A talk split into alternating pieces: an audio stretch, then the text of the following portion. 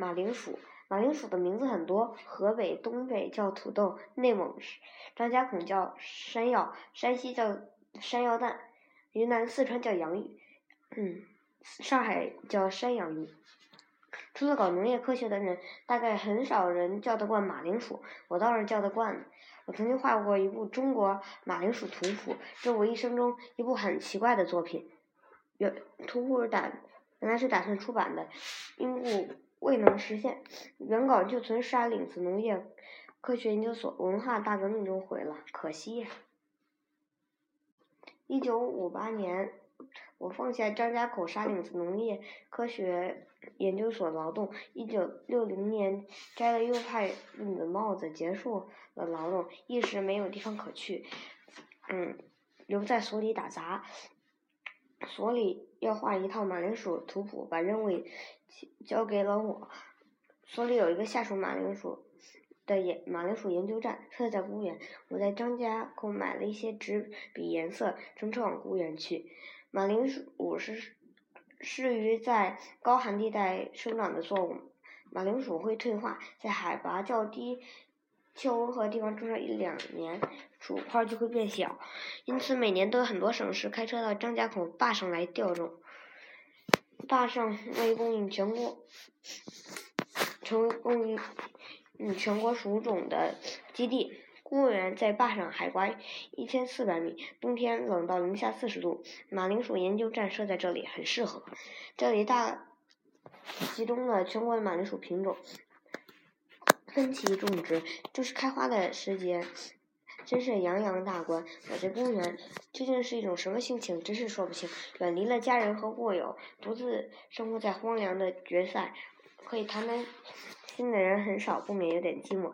另外一方面，摘掉了帽子，总有一种轻松感，日子过得很悠闲，没有人管我，也不需要开会。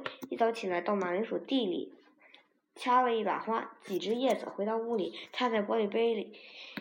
也对着它画，马铃薯的花是很好画的，伞形花序，有一点像复瓣水仙，颜色是白的、浅紫的，紫花有的偏红，有的偏蓝，当中一个高装小窝头似的黄心，叶子大都相似，奇数羽状复叶，只是有的圆一点，有的尖一点，颜色有的深一点，有的淡一点，如此而已。我画这玩意儿又没有定格，尽可慢慢的画，不过我画的还是很用心的，尽量画的像。我曾写过一首长诗，记述我的生活，代替书信寄给一个老同学。原诗已经忘了，只记得两句：坐对一丛花，眸自迥如虎。画画不是我的本行，但是工作需要，不算起了一点作用，倒是差堪自慰的。公园是清代的军台，我来这里工作，可以说是发往军台效力。我于是用画马铃薯的红颜色带来一本梦溪。笔谈的尾页上画了一方图章，效力军台。我带来一些书，除了笔谈外，还有韦四嗯类稿、十架摘摘养心录，还有一套商务印书馆铅印本四史。晚上不能作画，灯光下颜色不正，我就读这些书。我自成年后读书读的最专心的，要算在公园的这一段时候。我对马铃薯的科研工作有过一点小小的贡献。马铃薯的花都是没有香味的。我发现有一种马铃薯马土豆的花却是香的。我告诉研究站的研究人员，他们很惊奇：“是吗？真的？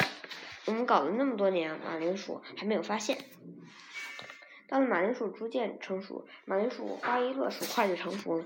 我就开始画薯块，那就更好画了。想画的不像都不大容易。画完一种薯块，我就把薯块放进。牛粪火里烤烤，然后吃掉。全国像我这样吃过那么多种马铃薯的人大概不多。马铃薯薯块之嗯之间的区别比花叶要明显。最大的要数男爵，一个可以当一顿饭，有一种味甜味极甜脆，可以当水果生吃。最好的是紫土豆，外皮乌紫，薯肉黄如蒸粒，味道也像蒸粒。入口更为细腻，我曾扛回一袋儿带到北京，春节前后一家大小吃了好几天。我很奇怪，紫土豆为什么不在全国推广呢？马铃薯原产南美洲，现在遍布全世界。苏联卫国战争期期的小说，每每写战士在艰苦恶劣的前线战壕里思念家乡的烤土豆。嗯，马铃薯和祖国几乎成了同义字。罗宋汤沙拉离开了马铃薯做不成，更不用说奶油烤土豆、炸土豆条了。马铃薯传入中国不知始于何时，我总觉得大概是明代，和郑和下西洋有点缘分。现在可以说遍及全国了。公园马铃薯研究站不少评说，是从青藏高原大小凉山移来的。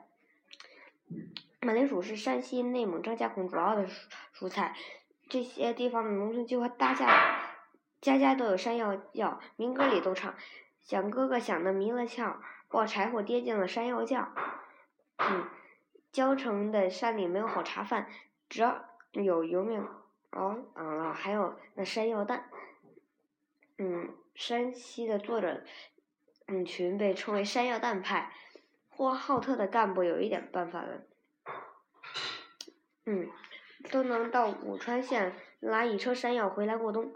大龙替蒸新山药是待客的美餐。张家口的坝上坝下，山药西葫芦加几块羊肉做一锅烩菜，就是过年。中国农民不知道有没有有一天也吃上罗宋汤和沙拉。也许即使他们的生活提高了，也不吃罗宋汤和沙拉，宁可在大烩菜里多加几块肥羊肉。嗯，不过也说说不定。中国人过去是不喝啤酒的，现在北京郊区农民喝啤酒已经习惯了。我希望中国农民会爱吃罗宋汤和沙拉，因为罗宋汤和沙拉是很好吃的。